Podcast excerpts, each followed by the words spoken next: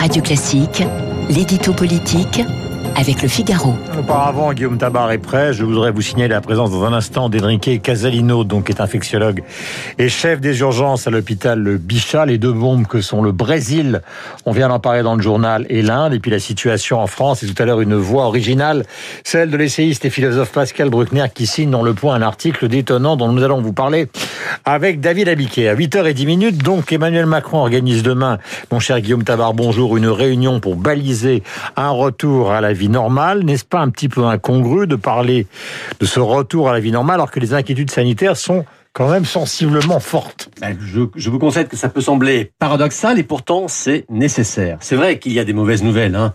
La suspension aux États-Unis du, vaccin Janssen, dont on entendait beaucoup en Europe, ne serait-ce parce qu'il est unidose. La menace du variant brésilien, hein, qui a conduit le gouvernement à suspendre les vols en provenance de ce pays, après d'ailleurs avoir expliqué que le droit lui interdisait de le faire. Donc oui, il y a des inquiétudes et des déconvenues.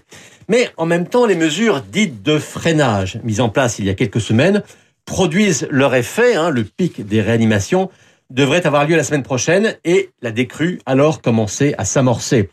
Et Emmanuel Macron ne veut pas attendre que l'on soit totalement débarrassé du virus pour envisager un retour progressif à la normale, parce qu'il perçoit bien hein, que l'économie d'une part et les Français eux-mêmes d'autre part sont arrivés à un point limite de résilience. Il n'y a plus aujourd'hui d'acceptation de contraintes prolongées euh, sans des perspectives d'avenir. Et c'est pourquoi le chef de l'État estime urgent de donner à la fois un calendrier et des modalités de réouverture du pays.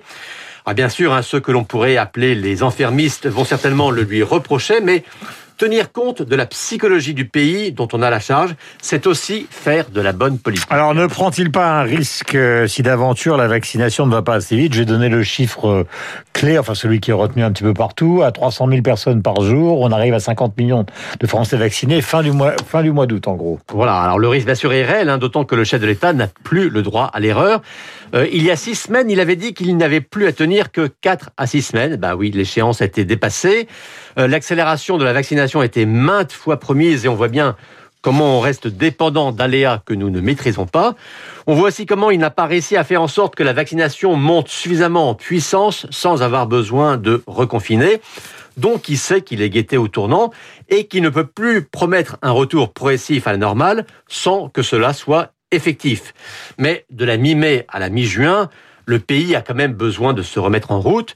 Euh, tout le défi sera de tenir ce calendrier de réouverture même si la pression sanitaire ne va pas disparaître par enchantement. Donc oui, ce sera acrobatique. Et puisque ce sera acrobatique, compte-t-il s'en expliquer à nouveau devant les Français? Oui, c'est envisagé, hein, c'est prévu. Emmanuel Macron devrait intervenir une nouvelle fois à la télévision d'ici à 15 jours pour annoncer et pour baliser cette nouvelle étape.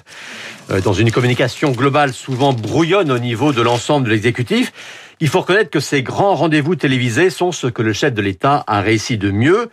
Eh bien, au moment où il y aura ce frottement maximal entre le sanitaire d'un côté et l'économique et le psychologique de l'autre, une nouvelle grande explication ne sera pas superflue. Il est 8h13 sur l'antenne de Radio Classique. Il s'appelle Enrique Casalino. Il est en direct. Il est infectiologue et chef des urgences à l'hôpital Bichat à Paris notamment. Nous sommes en direct, je le disais.